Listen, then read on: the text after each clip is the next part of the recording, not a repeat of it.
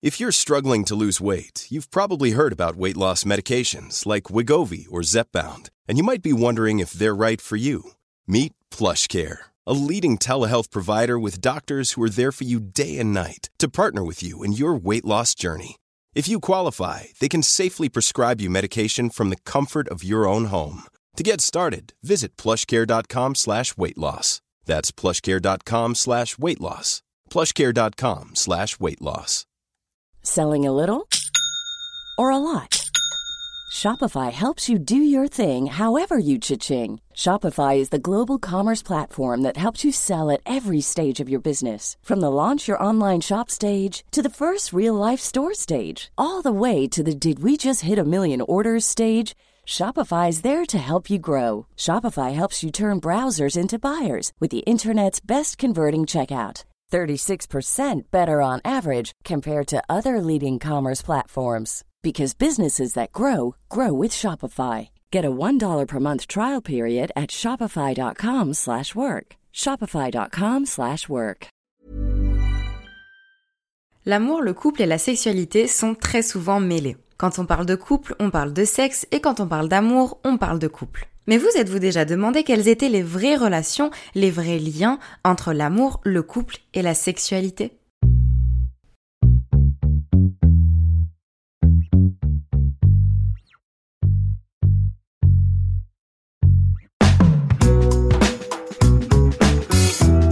Vous écoutez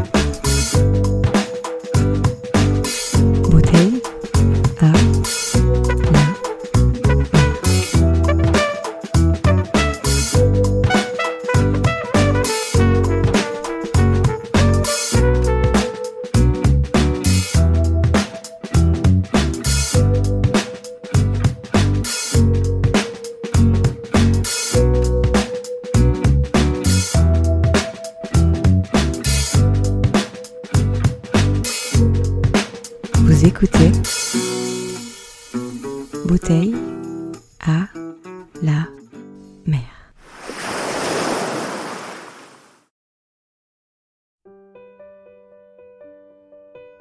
Parlons d'abord de l'amour. Ce sentiment universel que l'on peine à définir et que l'on peut conjuguer à tous les temps, tous les genres et toutes les formes. Dans son ouvrage L'amour conjugal ou parvenir à se réaliser dans le couple, réflexion théorique sur l'amour et typologie de couple, la sociologue Emmanuelle Santelli analyse et interroge l'amour et en particulier l'amour conjugal. Ce qui est certain, c'est que l'amour est un sentiment complexe et difficile à saisir dans son entièreté tant il est subjectif et propre à chaque individu. Comme le souligne Emmanuel Santelli dans son ouvrage, la seule certitude c'est que l'amour renvoie au lien affectif, au registre émotionnel, au désir, etc. Nombreux sont les auteurs et autrices qui ont essayé de définir l'amour. Parmi eux, on peut nommer le philosophe Francis Wolff qui définit trois composantes de l'amour. L'amitié, la passion et le désir.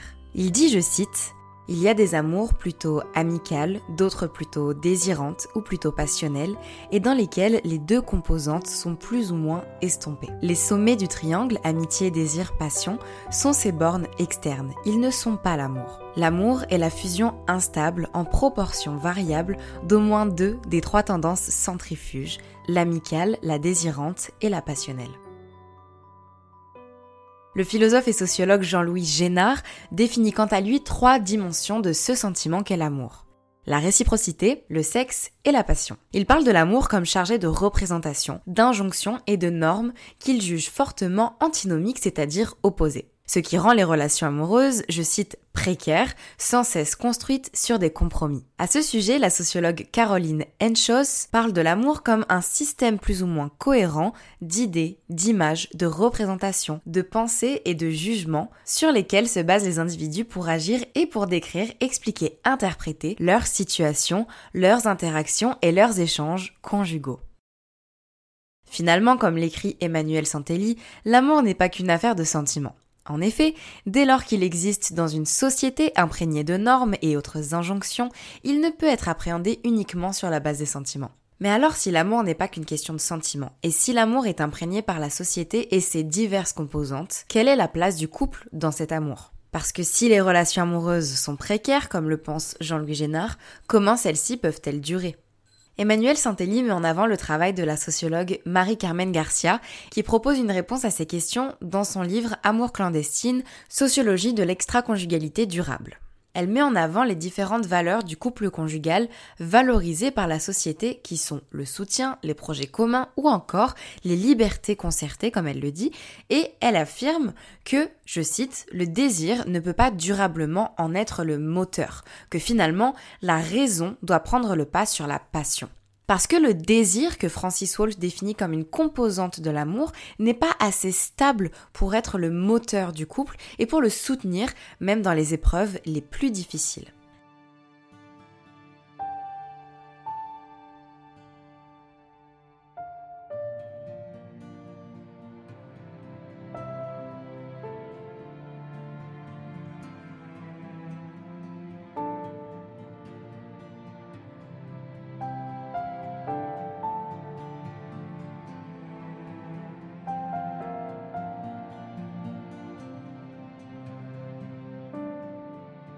L'amour, lorsqu'il est partagé par deux individus ou plus, n'a pas pour unique conséquence de les unir dans ce qu'ils choisiront de définir comme un couple. L'amour qui devient alors un amour conjugal transforme la relation et le couple devient alors une entité sociale. Les individus unis par cet amour conjugal vont alors changer leur regard sur leur situation, sur leur environnement et sur la manière dont ils vivent en communauté.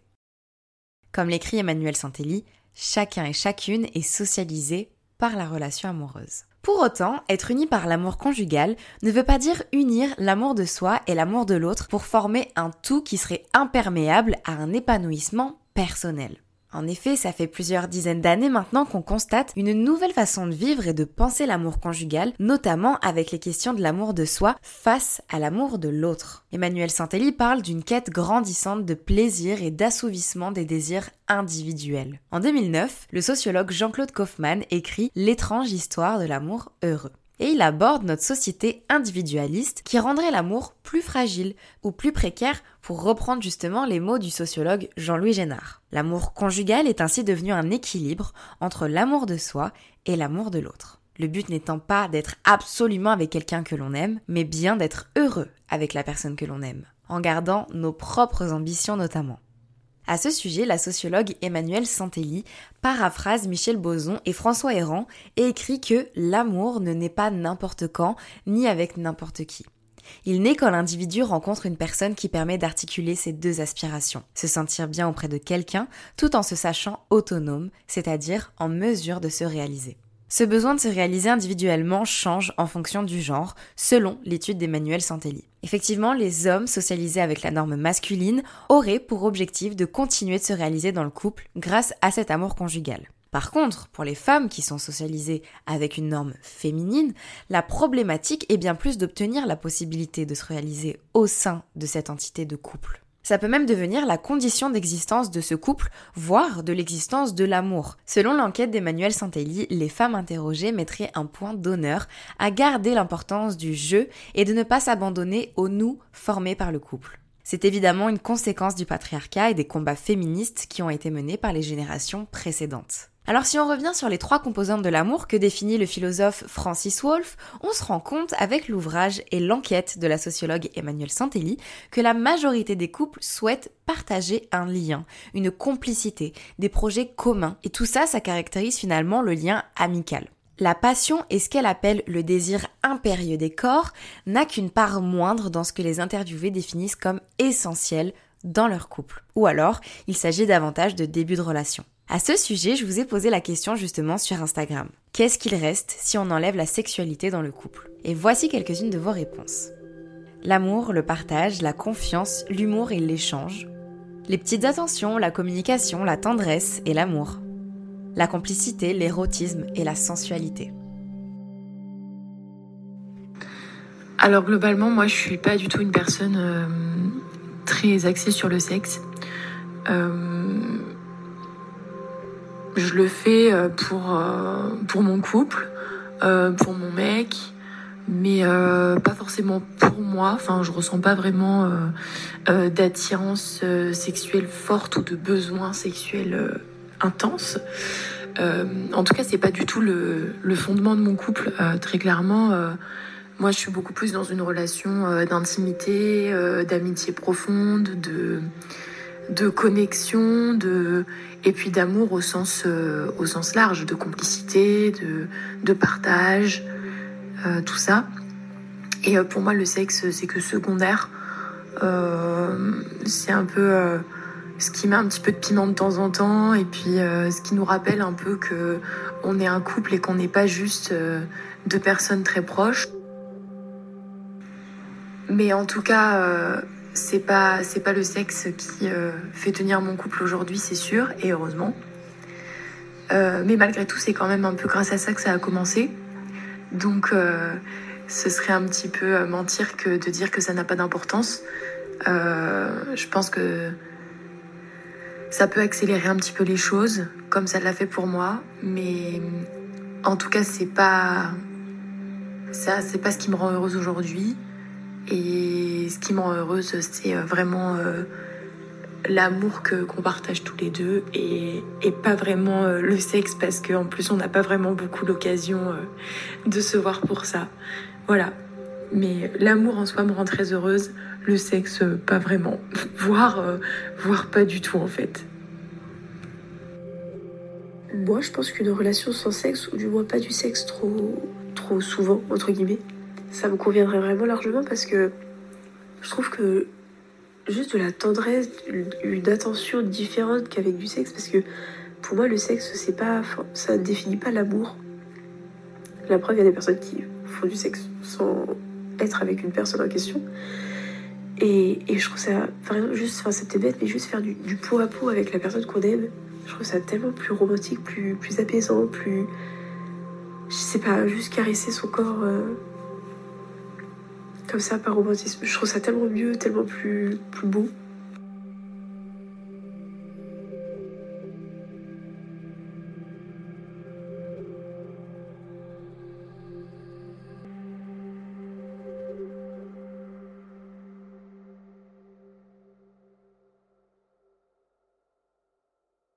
Et le couple alors? Est-ce que vous vous êtes déjà posé la question, c'est quoi un couple?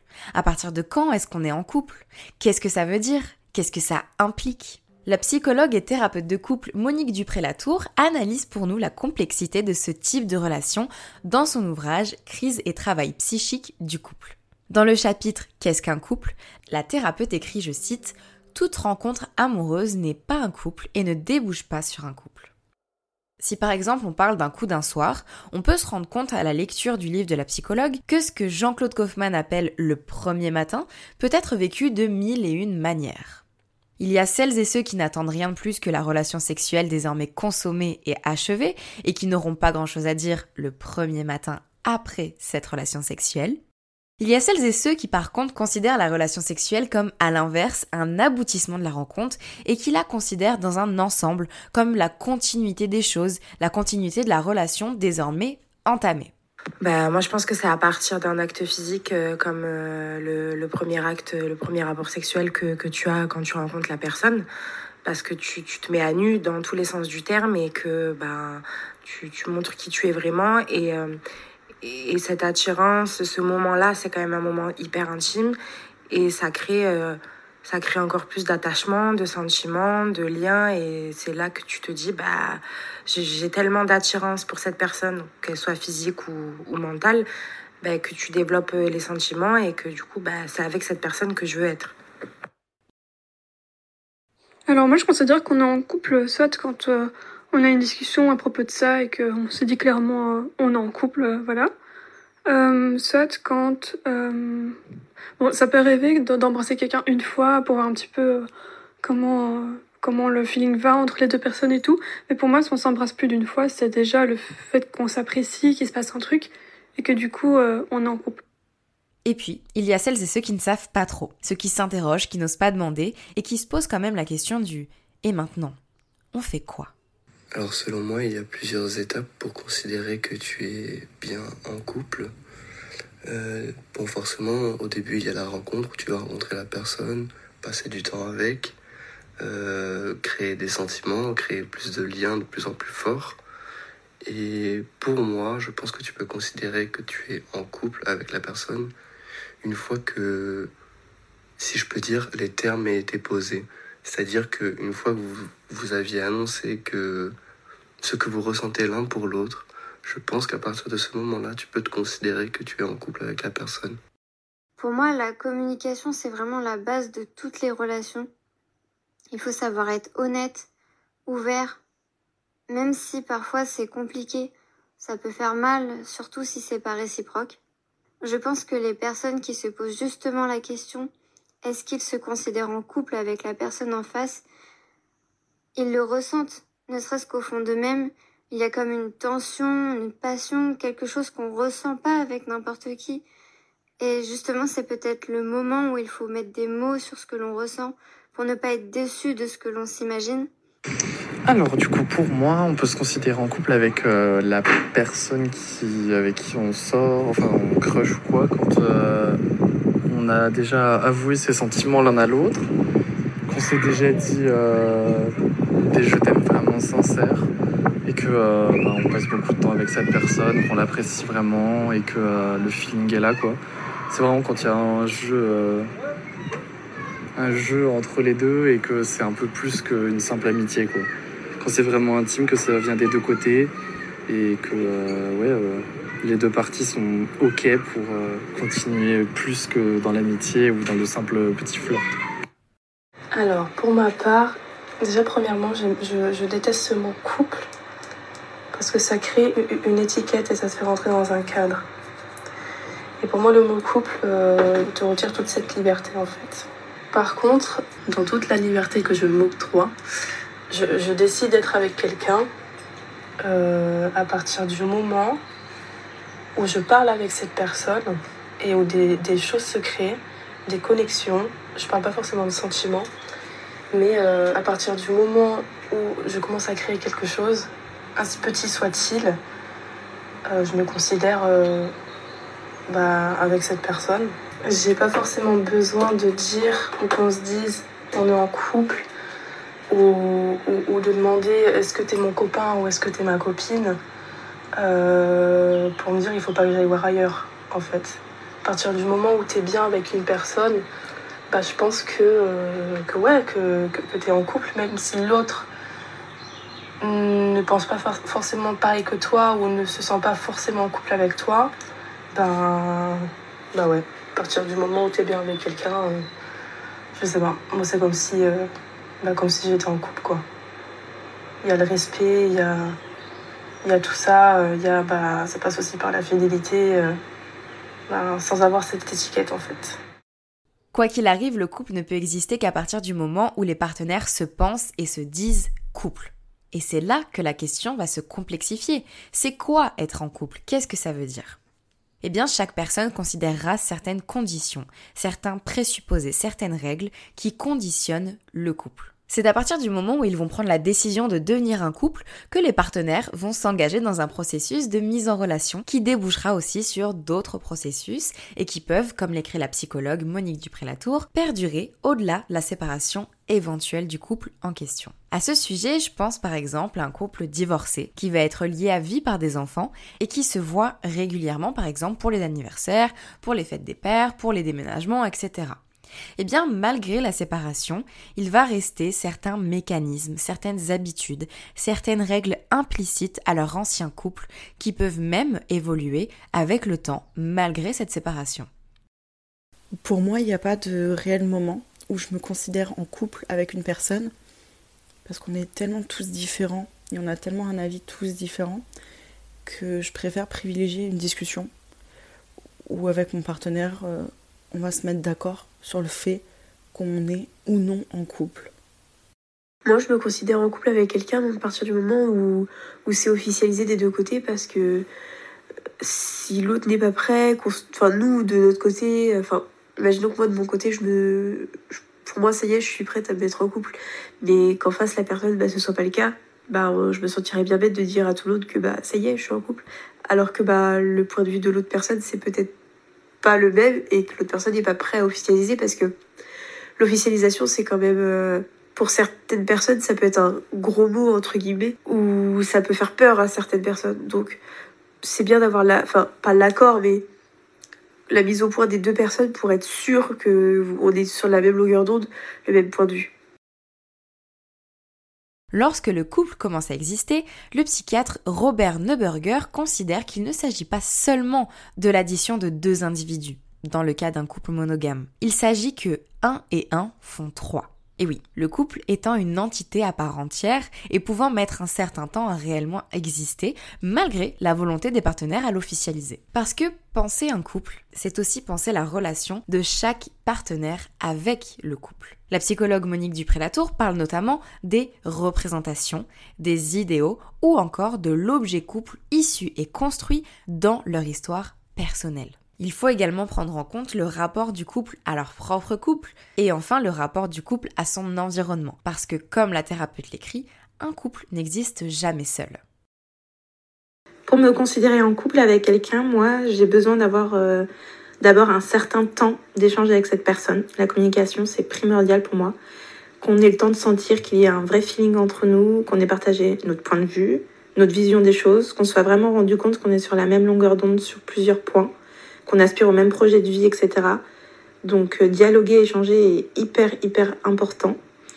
Et euh, après, évidemment, euh, s'il y a développement de sentiments, etc., c'est un, un tout, en fait, c'est un package. Et à partir de là, je vais pouvoir me considérer en couple, mais du coup, il faut un certain temps d'adaptation. Je ne pourrai plus, comme au collège, lycée, où après un bisou, après une semaine de parlotte, se dire ah ben on est en couple. Non non non, ça ça demande beaucoup de travail, surtout à nos âges. Moi qui ai la trentaine, euh, voilà, je prends mon temps et euh, je vais être sûre avant de me lancer dans, dans une aventure de couple.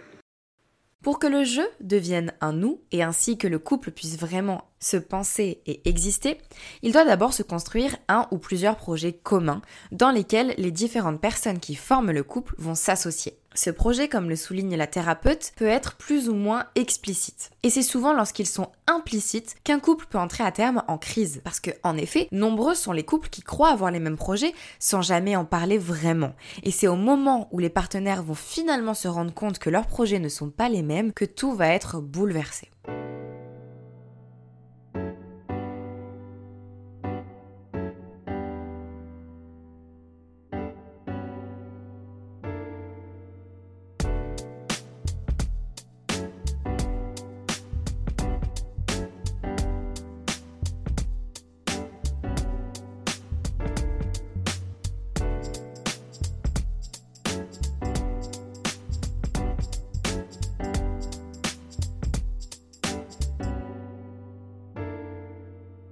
Alors il est évident qu'un des liens spécifiques au couple, en comparaison aux autres relations, va être la sexualité. Le lien conjugal comporte de nombreuses spécificités, dont la sexualité. À ce sujet, la psychologue et thérapeute de couple Monique Dupré-Latour écrit, je cite, le projet et la durée s'organisent en fonction de la sexualité et organisent celle-ci. Le désir de garder proche l'autre, l'objet source à la fois de sa satisfaction et de sa sécurité, ouvre la plupart du temps sur la vie commune. Mais c'est pas toujours le cas. La proximité peut aussi être vécue comme une source de danger en fonction de l'histoire intérieure de chacun. Aussi, la transformation de la rencontre en couple doit à la fois organiser la sexualité et être un lieu de réassurance identitaire pour chacun des conjoints. Bon nombre de difficultés de couple sont en germe dans ce difficile équilibre entre la sexualité et la sécurité, selon que la balance penche d'un côté ou de l'autre. Le lien conjugal est donc en partie créé par la sexualité. Celle-ci assure ainsi à la fois une intimité et une sécurité. Il s'agit de trouver perpétuellement un équilibre entre ces deux pôles. Pour ma part, euh, bah, il y a le désir, il y a les premiers moments, il y a aussi tout ça qui, t'attire chez cette personne, l'inconnu. Donc euh, au début, pour moi, c'est important et ça, ça, fait partie de, de cette excitation en fait de, de découvrir la personne dans son intimité et autres.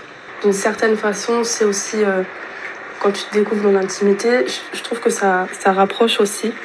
Voilà, ça crée une forme de, de symbiose et de, de connexion. Ça rapproche en fait. Je pourrais pas mieux te l'expliquer parce que c'est plus un sentiment. Euh, je sais pas si des mots se posent vraiment dessus. Par contre, après, au fur et à mesure de la relation, je peux très bien être heureuse euh, avec cette personne parce qu'on a créé des choses, parce qu'on a partagé des choses et parce qu'on a déjà cette connexion. Et s'il n'y a plus de sexe, euh, peut-être que ça va un peu manquer parfois, mais je pourrais très bien être heureuse avec cette personne parce que je sais ce qu'elle est, je sais ce qui nous a rapprochés et je sais euh, bah, que j'ai pas besoin de ça en fait parce que cette personne m'apporte beaucoup plus que tout le reste. J'ai pas forcément besoin de, d'avoir une relation sexuelle euh, avec elle. Oui.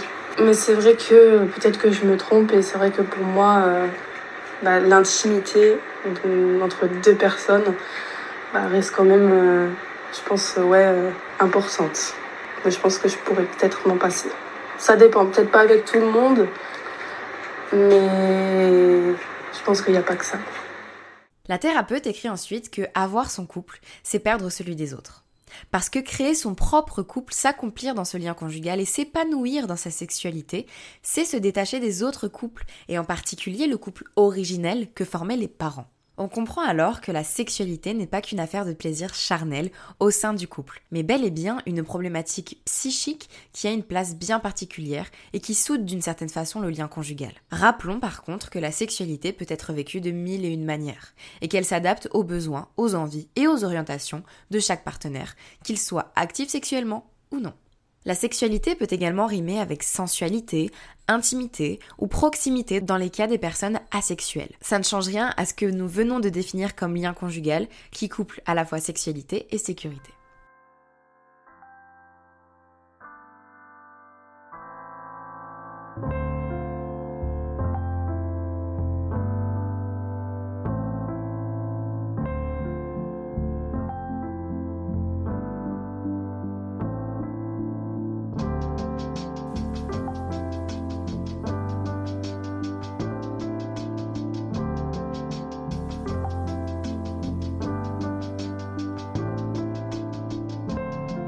Alors je me suis posé la question en préparant cet épisode de la construction du couple. Quels sont les processus dont on parlait plus tôt par lesquels passent les partenaires? Tout commence avec la formation d'un idéal. Le projet commun du couple rassemble les partenaires et ensemble ils vont réinventer leurs propres histoires. Ils retracent ensemble leurs points communs et conjuguent leurs histoires de vie en les rendant similaires, dans le but souvent inconscient de ne faire qu'un. Tout cela est grandement encouragé par les représentations féeriques des âmes sœurs, des films à l'eau de rose ou encore de l'histoire idéale du coup de foudre.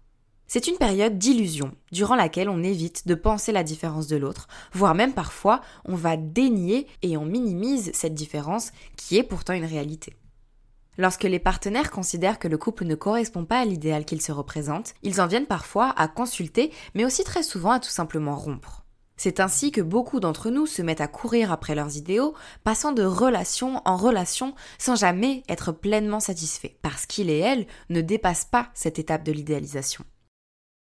Comme le dit Monique Dupré-Latour, ils préfèrent un couple mort que non conforme à leur idéal. C'est dans cette période d'idéalisation que le couple devient une entité à part entière et que les conjoints s'unissent de plus en plus, atteignant les différences qui existent pourtant entre eux, et c'est la première enveloppe du couple, ce que l'on pourrait comparer à des fondations. Une fois cette phase d'idéalisation terminée, le processus de différenciation se met en place. Cette nouvelle phase peut être particulièrement difficile à vivre puisqu'elle vient briser l'idéal qu'on s'était construit. Petit à petit, la différence de l'autre se fait connaître, ou plutôt reconnaître. Et ce processus peut d'ailleurs se faire par la naissance d'un enfant. Et à ce sujet, Monique Dupré-Latour écrit, je cite, le fantasme de couple fusionnel est remplacé peu à peu par la réalité d'un couple dans lequel les conjoints se fécondent mutuellement et qui ouvre sur la création psychique. Cette création inclut la fécondité biologique avec la reconnaissance de l'enfant comme un autre la psychologue parle d'une construction paradoxale du couple avec des réalités opposées qui existent ensemble dans le couple, telles que par exemple la distance et le rapprochement, la fusion et la distanciation, l'individu et le couple, ou encore le je et le nous. Finalement, on comprend qu'un couple est sans cesse en évolution. Cette différenciation est nécessaire parce que c'est elle qui va permettre l'éveil du désir. La similitude l'est tout autant, puisqu'elle permet de s'identifier à l'autre et de se voir en lui. C'est justement cette oscillation entre différences et similitudes qui permet au couple d'évoluer. Et au fil du temps et des étapes de la vie, cette oscillation se fait de manière plus ou moins aisée pour les partenaires. Si elle n'est pas équilibrée, si elle est d'une certaine façon bloquée, le couple s'en verra bouleversé. Et il entrera alors en crise ou bien cessera tout simplement d'exister. Monique Dupré-Latour cite, au sujet de la question du semblable et du différent, les textes des cérémonies de mariage, et notamment celui du poète libanais Kaïl Gibran.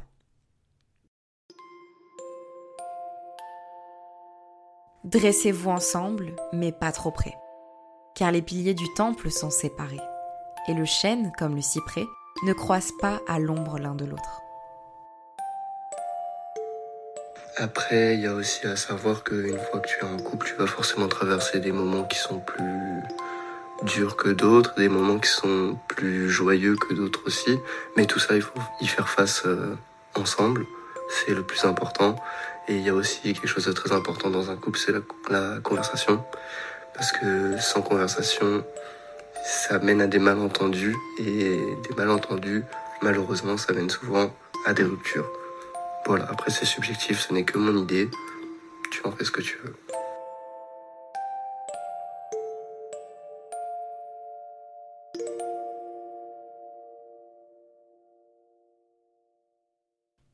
Être en couple, c'est aussi traverser des crises.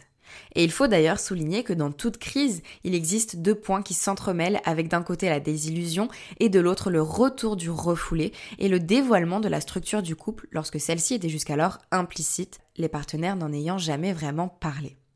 Lorsqu'on parle de désillusion, on peut regrouper la désillusion du conjoint, de soi, du couple ou encore de la représentation du couple.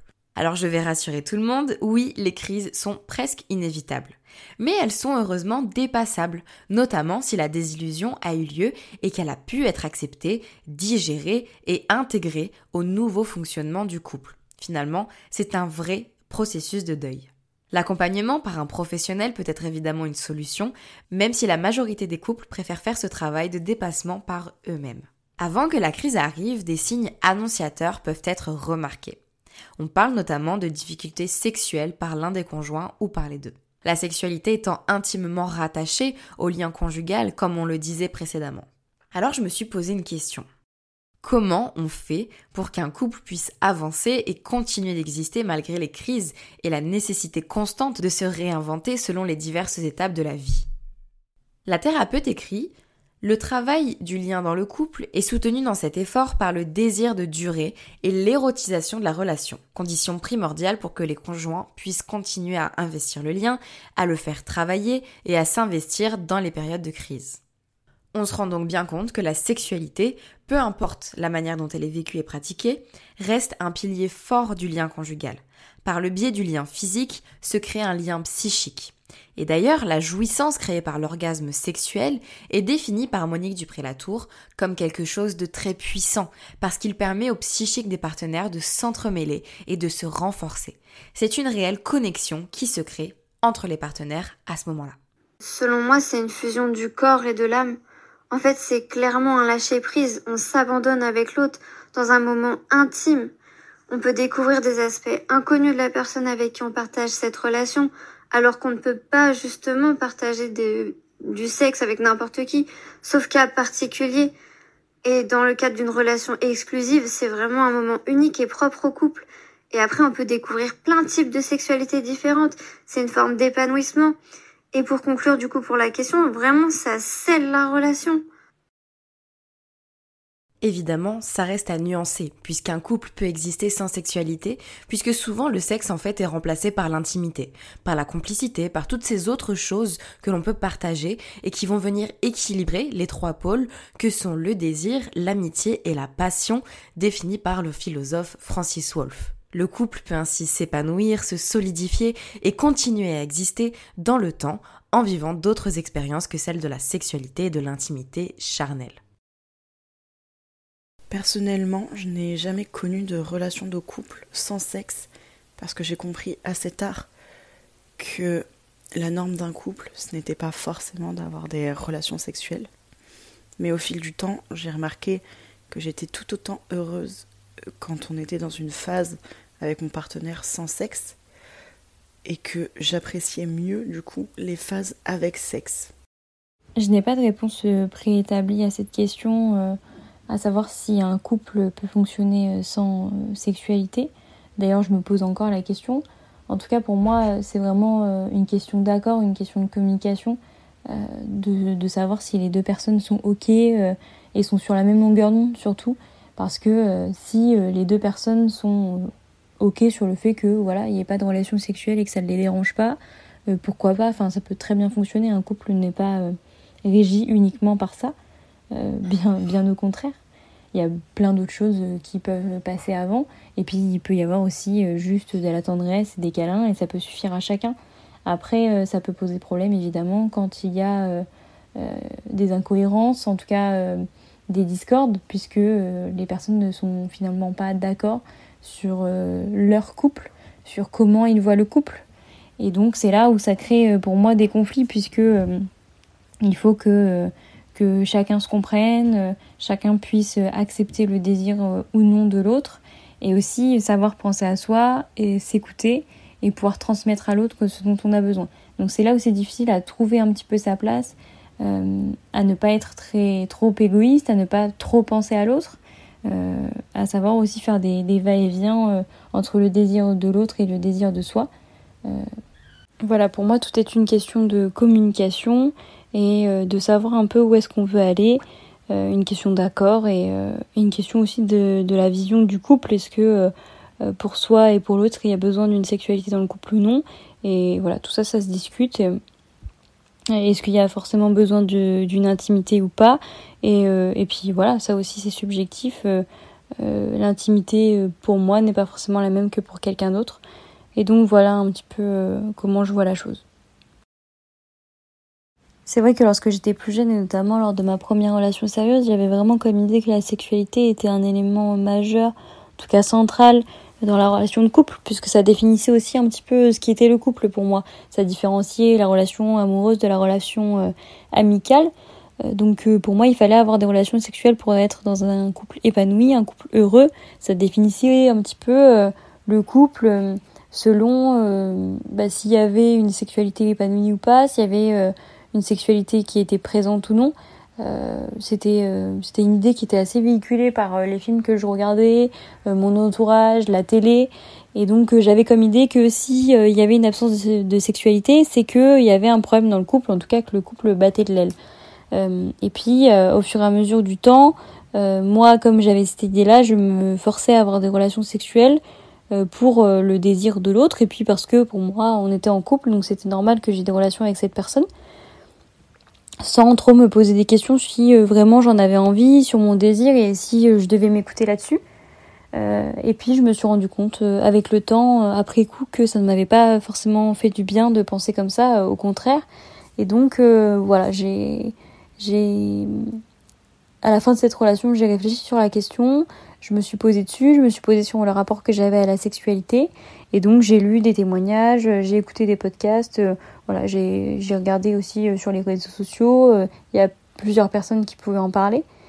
Euh, et puis après, ce qui s'est passé dans mon couple actuel m'a fait aussi un peu dédramatiser la chose, dans le sens où j'en ai parlé avec mes amis, je me suis rendu compte que bon, c'était pas si grave, que c'était aussi, ça pouvait aussi arriver, et que voilà, on pouvait avoir une relation finalement saine, une relation qui se passe bien, tout en n'ayant en n'ayant pas de sexualité.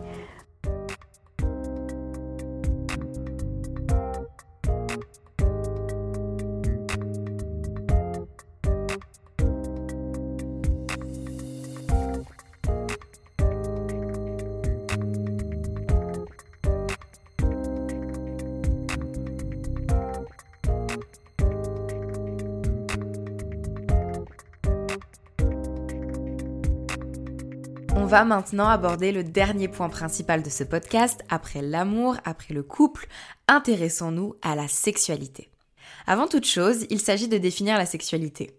Et pour ce faire, de la différencier du sexe et de ce qu'on pense être un besoin primaire. D'un point de vue purement biologique, le sexe, c'est le moyen utilisé pour la reproduction humaine, et animale évidemment. Dans cette conception, le sexe est effectivement une des fonctions du corps humain au même titre que la soif ou le sommeil par exemple. En revanche, il ne s'agit pas d'un besoin primaire et ou vital chez les humains, puisqu'en effet on peut rester en vie sans avoir de relations sexuelles. Ceci étant dit, cette vision biologique purement reproductrice est très peu représentative de ce qu'est vraiment la sexualité humaine. Et c'est là que se fait la différence entre le sexe et la sexualité. La sexualité humaine existe au sein d'une société et doit ainsi se plier à ses règles telles que la morale, la bienséance, les textes de loi ou encore les injonctions diverses et variées. Dans son livre La sexualité n'est pas un besoin, le docteur et philosophe Yves Pilan écrit à ce propos on ne rend pas compte de la sexualité si on en parle en termes de besoins, comme respirer, éliminer, dormir. La sexualité parle de corps, de plaisir, de symboles, de génération, de masculin, de féminin, d'intimité. Penser la sexualité comme génitalité ou geste mécanique, c'est nier sa dimension symbolique, affective, psychologique, c'est nier la place du plaisir et de l'érotisation. Si on va encore plus loin, en plus d'être réducteur, parler de sexe ou de sexualité comme un besoin primaire est problématique, voire dangereux. En effet, nous vivons en société en tant qu'êtres sociaux. Ainsi, la sexualité doit se plier à certaines règles évidentes. On peut par exemple nommer l'interdiction de l'inceste, les règles religieuses qui interdisent le sexe hors mariage, les lois anti-pédocriminalité, et j'en passe et des meilleurs. Pour autant, cela n'empêche pas certaines personnes de considérer certaines de leurs envies sexuelles comme irrépressibles, justifiant ainsi des actes très graves. La frustration fait partie de la sexualité dès lors qu'elle implique une ou plusieurs personnes. Mais ce n'est pas parce que l'on est frustré que l'on doit absolument remédier à ce sentiment tout aussi désagréable soit-il. Comme Yves Pilan le souligne, la sexualité n'est pas un besoin primaire qui conditionne la vie humaine. Un besoin ou une envie de sexe peut et doit être contrôlé. Lorsque l'on parle de pulsion sexuelle, ça ne choque pas. Et pourtant, le journal Le Monde, dans un article intitulé Pulsion, envie, désir, avons-nous vraiment besoin de sexe? la journaliste Maya Mazoret rappelle que le psychanalyste Freud a emprunté le mot pulsion au latin pulsio, qui renvoie directement à la condition animale, au sauvage, à l'incontrôlable. C'est le mot idéal pour légitimiser les violences et les agressions sexuelles sous couvert de répondre à des pulsions naturelles.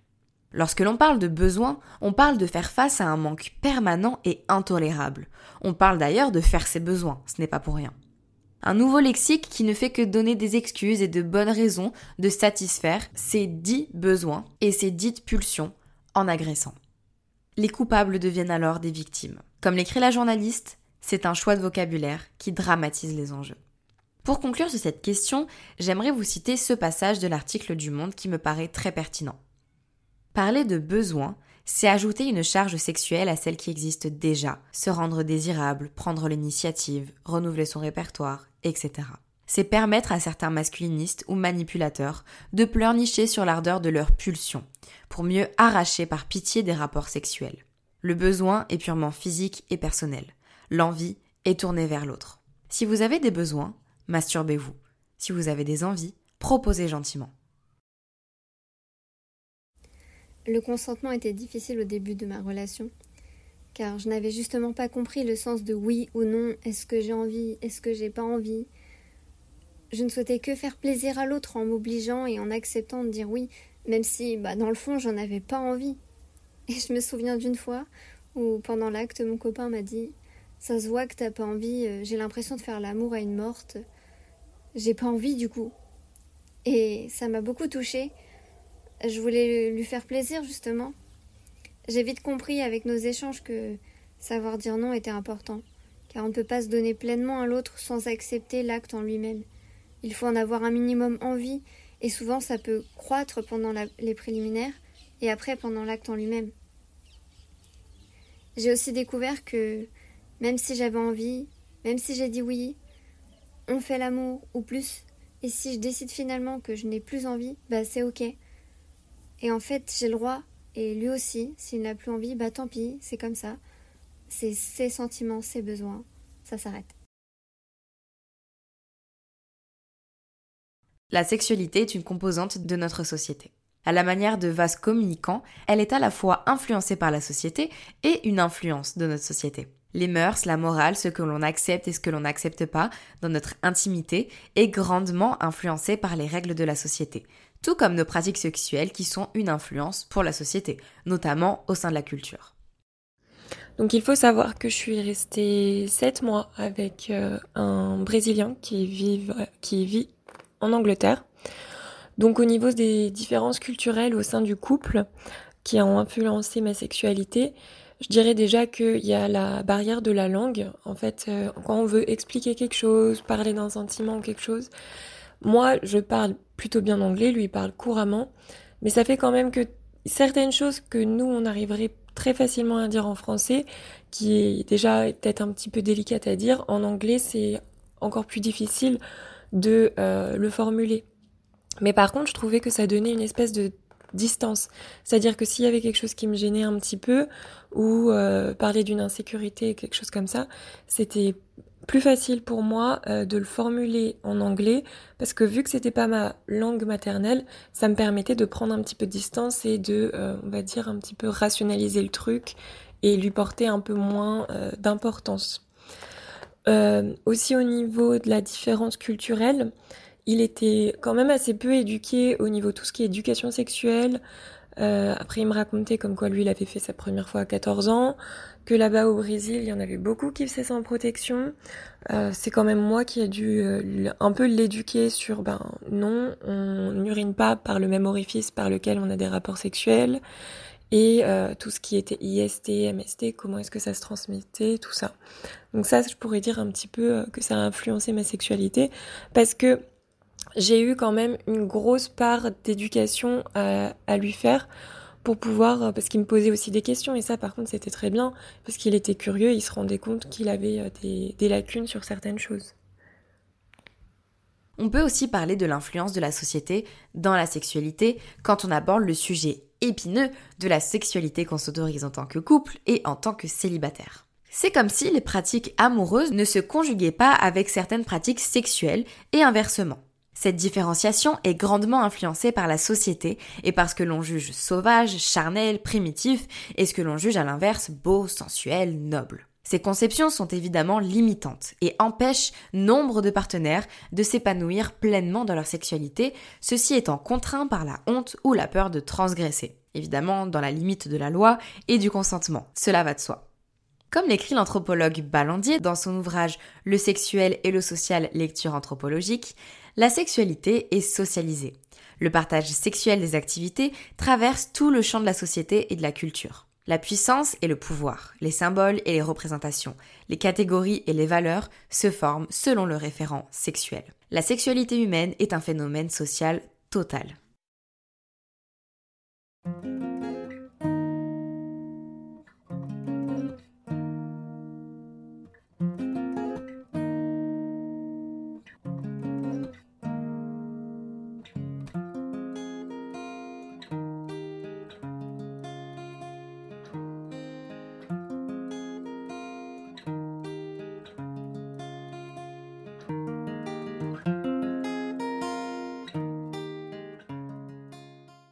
On le disait précédemment, la sexualité c'est aussi et surtout une affaire de sécurité au sein du couple.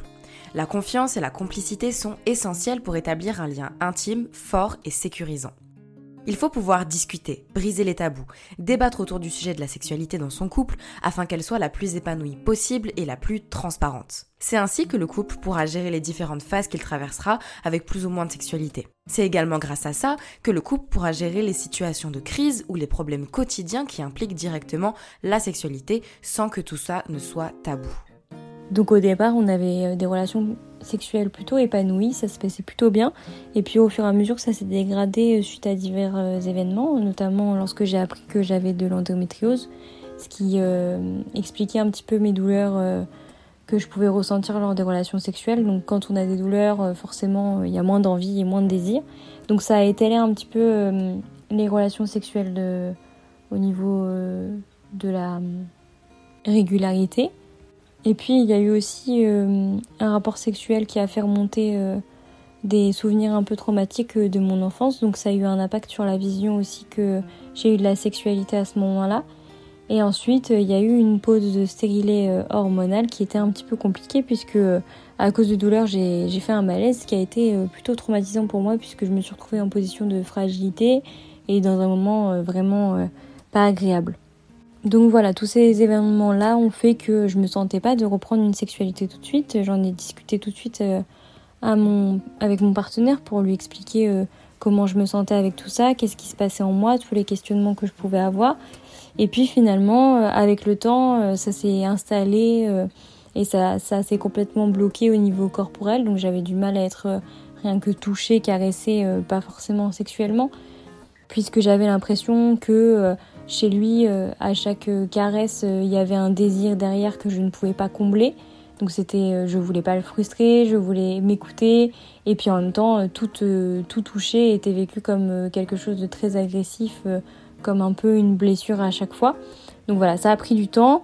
j'ai tenté de voir un psychologue, sexologue pour ça, et, voilà, c'est pas encore réglé. Il y a toujours beaucoup de blocages, donc du coup, il y a toujours cette absence de sexualité, mais c'est quelque chose dont on discute beaucoup et qui, euh, qui n'est pas réellement un problème puisque c'est discuté même si ça a un impact sur notre relation. Donc moi j'ai été diagnostiquée avec de l'herpès de type 1 au niveau génital quand j'avais 19 ans. C'était ma deuxième relation et deuxième personne avec qui j'avais des rapports sexuels de toute ma vie. Et euh, on n'était plus ensemble à ce moment-là. C'était une relation qui était très toxique. Euh, mentalement, ça m'en demandait énormément. Et euh, c'était compliqué. J'ai abordé directement le truc euh, d'un aspect médical, parce que ça me permettait d'avoir une distance en fait, d'essayer de moins mettre de sentiments dedans, pour, euh, parce que c'est vraiment quelque chose d'assez difficile à, dire. Et la personne en face de moi a très très mal réagi. Elle m'a tout de suite dit t'as couché avec quelqu'un d'autre, etc. Je lui ai dit bah quand même non. on était un couple. Euh, qui était exclusif. Et j'avais, j'espérais de lui quand même un peu plus euh, que des suspicions. J'espérais quand même, vu ce qu'on avait partagé, euh, d'avoir de la confiance. Donc ça m'a un petit peu traumatisée, on va pas se mentir. Et ça a donné une ligne de conduite au niveau donc de ma vie sexuelle plus tard sur comment un peu je, déclarais la chose à mes partenaires et vraiment avec une très grosse appréhension donc euh, un conseil pour les personnes à qui on déclare ce genre de choses qui sont très intimes et qui sont difficiles à dire, euh, de faire preuve de bienveillance parce que je pense qu'entre êtres humains c'est ce qu'on se doit quand même, de la bienveillance. Le fait d'être en couple avec de l'herpès, c'est quelque chose qui permet effectivement une meilleure communication après l'avoir euh, dit mais sur le moment, en fait, où euh, on se dit, ok, là, je me sens d'en parler, ça reste quand même quelque chose d'assez compliqué. Parce que euh, on, a toujours cette peur, en fait, que la personne nous rejette. Parce que moi, ça m'est déjà arrivé d'être rejetée, et de manière assez violente. Donc euh, ça laisse des traces et vu qu'on est en couple avec cette personne, on a une affection, un attachement, des sentiments qui se créent et du coup c'est plus difficile de se dire ben cette personne auquel je tiens, va peut-être me rejeter, etc. Parce qu'on on se dit toujours le pire, quoi, parce qu'on a toujours peur du pire. Et mais une fois que c'est passé, eh ben il y a beaucoup moins de gêne, une meilleure communication et aussi, euh, je dirais, une meilleure écoute au niveau un peu de comment on ressent notre corps à ce moment-là. C'est-à-dire que euh, moi, du coup, j'en parlais directement, bah voilà, je me sens fatiguée, etc. Donc, il y a des risques que je déclare une, crise d'herpès. Donc, vaut mieux qu'on fasse pas ça, etc. Et donc, la personne euh, en face de moi se disait, ok, pas de souci, est-ce que je peux t'aider ou quoi que ce soit?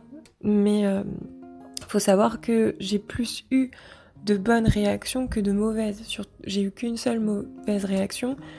Et euh, c'est clairement une personne auquel euh, finalement je me dis que l'avoir perdu n'était clairement pas euh, un échec ou quoi que ce soit. Parce que aussi il faut se dire qu'il y a des personnes qui sont bienveillantes et qu'on mérite le meilleur. C'est pas parce qu'on a ça que on est moins que ce qu'on est. Voilà. Donc je tiens quand même à le signaler. Oui, complètement. Euh, la sexualité a déjà été vécue comme quelque chose de douloureux pour moi, puisque premièrement, j'ai toujours ressenti, euh, enfin, dès le début de ma vie sexuelle, j'ai ressenti des douleurs lors de la pénétration, ce qui euh, est finalement dû majoritairement à l'endométriose que j'ai située au niveau des ligaments utérosacrés, qui joue un rôle selon les positions qu'on adopte il y a des douleurs ou non, et puis selon aussi l'excitation, la lubrification. Donc tout ça a joué un rôle puisqu'il y avait des douleurs physiques, et puis aussi des douleurs psychologiques, puisque moi je me suis toujours posé des questions sur mon rapport à la sexualité, si j'étais à l'aise avec ça ou non, si j'avais envie d'avoir une sexualité ou non, sur mon désir, puisqu'il y avait des, des fluctuations de libido, euh, et puis parce que je voyais euh, mon rapport à la sexualité comme un problème dans mes relations, euh, dans ma précédente, puisque je me forçais à avoir des relations sexuelles dont j'avais pas forcément envie, donc forcément je le vivais comme quelque chose de violent, malgré que voilà, je disais que j'étais d'accord, mais parce que j'avais l'idée du couple comme ça, mais finalement je n'étais pas si d'accord que ça, et puis et puis après coup je, je, le vivais comme quelque chose d'assez violent. Euh, ce qui a eu un impact forcément sur ma sexualité d'aujourd'hui et puis les blocages que je ressens maintenant. Et puis parce que ben, j'aimerais avoir euh, une sexualité épanouie avec mon partenaire actuel et, que j'y arrive pas parce que les blocages corporels et, psychologiques vont au-delà de ça, donc il faut du temps. Et puis parce que ben, dans la société, un couple égale sexualité, donc du coup c'est vu comme un problème. Donc il faut réussir à se détacher de tout ça et c'est pas facile tous les jours ça peut être parfois douloureux euh, aussi de voir que son partenaire euh, aimerait avoir euh, davantage de sexualité et, qu'on ne peut pas lui offrir. Mais voilà, je me sens quand même chanceuse d'avoir un partenaire compréhensif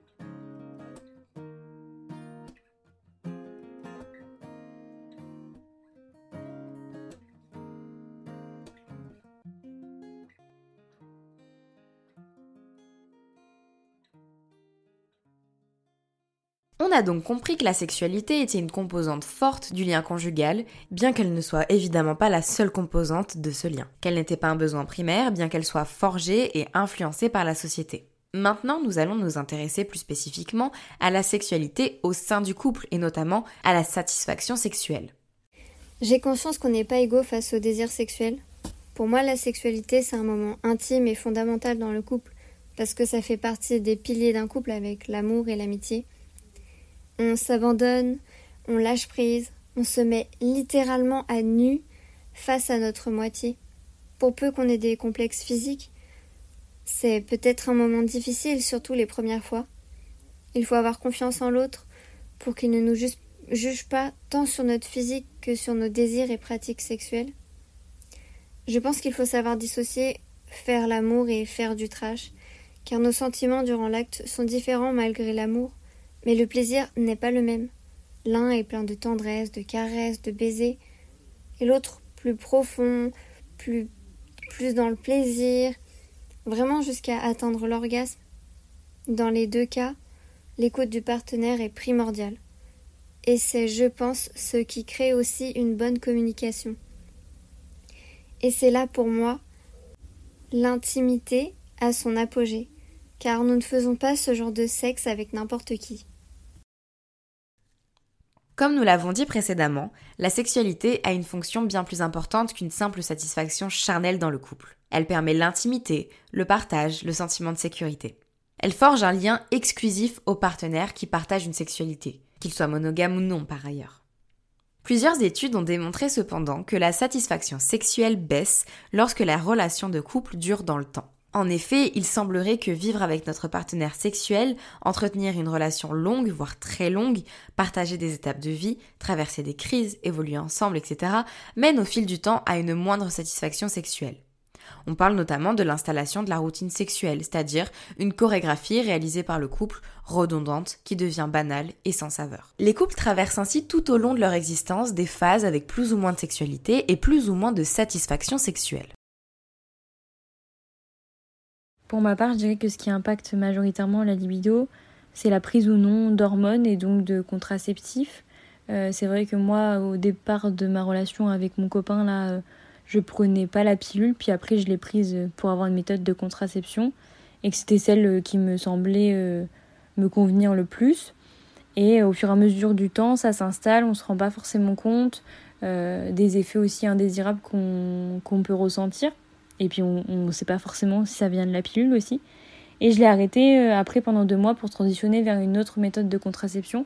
Et c'est vrai que là, je me suis rendu compte à quel point ça avait eu un impact sur mon corps, sur euh, mes sensations, mes ressentis et, tout, euh, en fait comment je me sentais en général dans mon corps et dans ma tête aussi.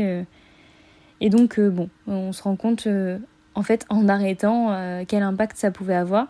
Après je pense ce qui a aussi un impact c'est la vie de couple en général, la vie quotidienne avec la personne qui peut, être parfois un peu routinière, du coup qui entraîne aussi euh, parfois un manque de séduction, un manque de désir, ce qui fait qu'on voit un peu l'autre euh, comme, euh, comme voilà notre, notre ami, même si c'est pas forcément dans le sens péjoratif là quand on parle de couple, mais, mais voilà, comme quelqu'un à qui on se confie, qui est un peu référent aussi de notre vie, mais pas forcément avec qui on a envie d'avoir un contact physique.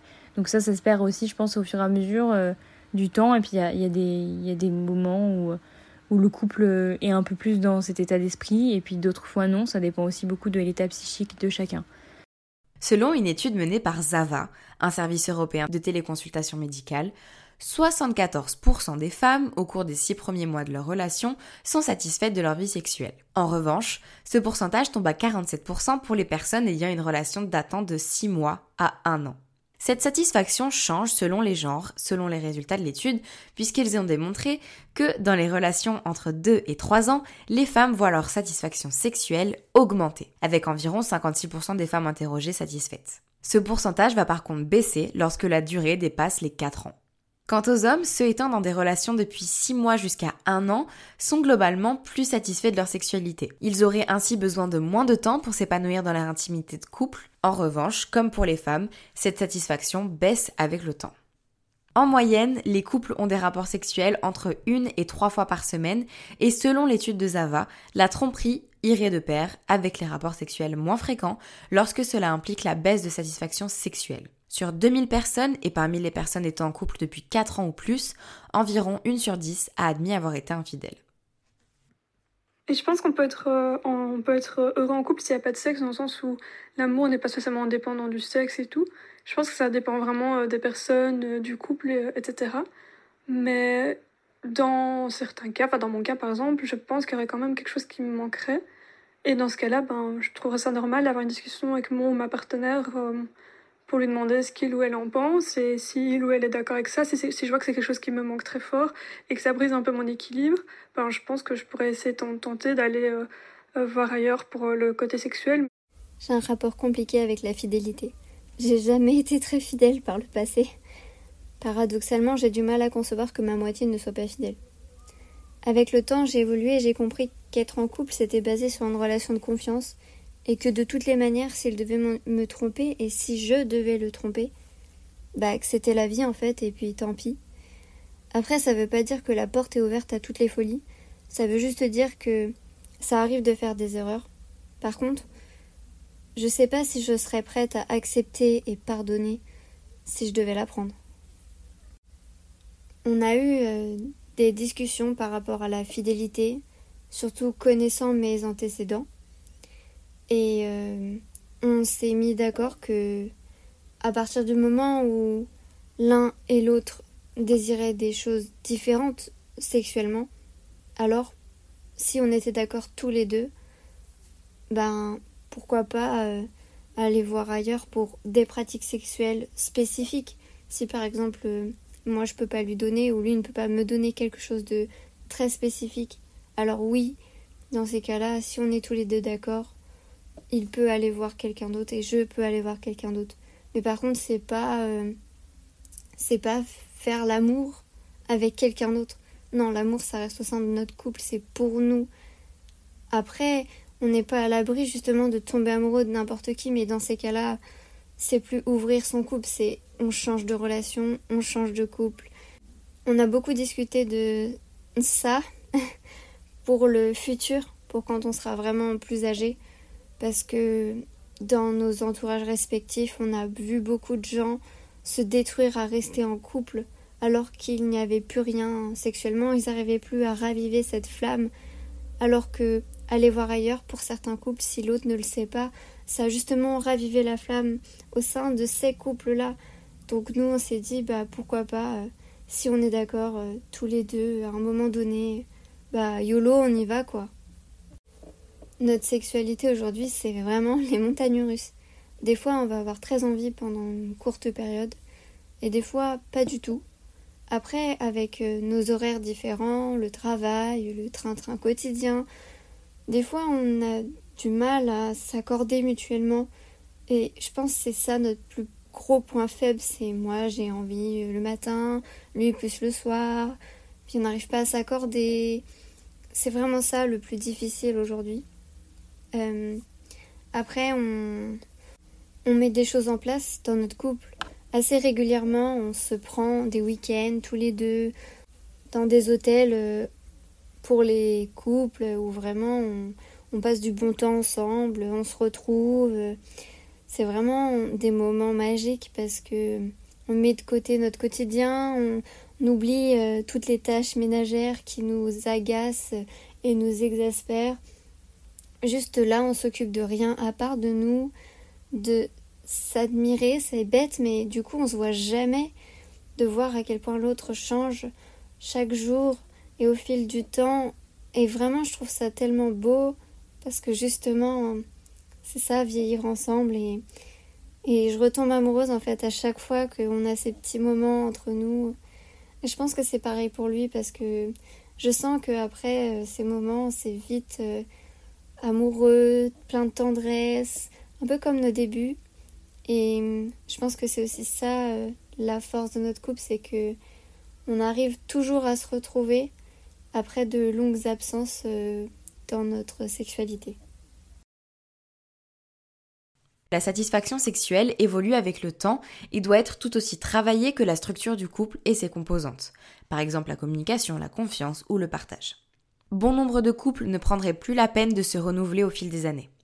Peut-être parce qu'ils sont dans leur zone de confort, dans leur zone de sécurité, et qu'ils n'ont pas envie de changer. Ou peut-être parce qu'ils et elles n'ont pas conscience qu'un couple c'est aussi deux individus qui évoluent et qui doivent sans cesse se réapprendre. Maintenant qu'on a traversé tous ces sujets, est-ce qu'on pourrait finalement répondre à notre question quelles sont les vraies relations, les vrais liens entre amour, couple et sexualité? L'amour et le couple ne sont pas forcément liés, puisque l'amour composé d'amitié, de désir et de passion, selon le philosophe Francis Wolff, ne conditionne pas le couple et ne peut être suffisant pour le faire exister. Et évidemment, l'amour existe en dehors du couple. Le lien conjugal se forme d'abord par un projet commun, que les partenaires vont décider de mener ensemble, main dans la main. Ce couple passera ensuite par différentes étapes, par différents processus et devront toujours faire l'effort de se réinventer dans leur relation pour que celle-ci puisse perdurer malgré les crises et malgré les étapes de la vie. L'amour et la sexualité sont deux entités étroitement liées mais qui peuvent tout à fait exister indépendamment l'une de l'autre. En effet, l'amour n'a pas besoin de la sexualité pour être ressenti et la sexualité n'a pas besoin de l'amour pour être pratiquée bien que la jouissance au sein du couple soit un outil très puissant pour unir psychiquement les deux partenaires. Enfin, la sexualité et le couple. Que l'on ait une sexualité active, passive, régulière, stable ou occasionnelle, le lien charnel se transforme en lien psychique lorsqu'il est vécu au sein du couple. La sexualité seule ne peut suffire à faire durer une relation de couple, mais ça n'empêche pas qu'elle puisse grandement la fortifier. J'aimerais donc, par le biais de cet épisode, vous inviter à repenser vos représentations, réfléchir et peut-être essayer de vous renouveler dans votre couple. Proposer des alternatives au lieu d'entrer en conflit. Accepter les différences de l'autre plutôt que de regretter la phase d'idéalisation. Et pourquoi pas, réinventer votre vie intime pour que celle-ci puisse vous unir davantage. J'aimerais remercier toutes les personnes qui ont participé à cet épisode et qui ont permis d'ouvrir la discussion sur le sujet de la sexualité, de l'amour et du couple. Donc un grand merci à Alison, Johanna, Dani, Joshua, Pauline, Juliette, Sophie, Laurine et à la jeune femme qui préfère rester anonyme qui m'ont envoyé leurs vocaux sur Instagram afin que je puisse intégrer leurs témoignages et leurs visions à cet épisode. Je remercie également tout particulièrement Sandra ainsi que les deux autres jeunes femmes qui souhaitent préserver leur anonymat, qui ont fait la démarche de m'envoyer un mail pour témoigner sur leurs histoires personnelles et qui ont ainsi pu apporter une parole encore plus personnelle et plus intime à cet épisode.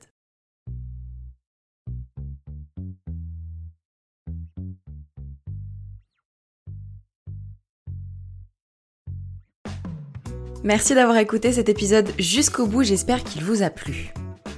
Je m'appelle Mathilde, je suis créatrice de l'émission Bouteille à la mer. J'ai produit et réalisé l'épisode que vous venez d'écouter. Si ce podcast vous plaît, n'hésitez pas à venir laisser une note sur les différentes applications d'écoute comme Apple Podcast ou Spotify par exemple. Ça me motive à continuer et ça fait grandir l'émission. Sachez qu'ici la parole est libre et qu'aucun sujet n'est tabou. Si vous avez des choses à partager, un témoignage à apporter ou simplement envie de faire entendre vos voix sur un sujet en particulier, je vous invite à m'envoyer un mail avec votre présentation et une rapide description de votre histoire à l'adresse bouteille à la mer sans accent du 6 podcast On se retrouve très vite pour un nouvel épisode sur le podcast Bouteille à la mer.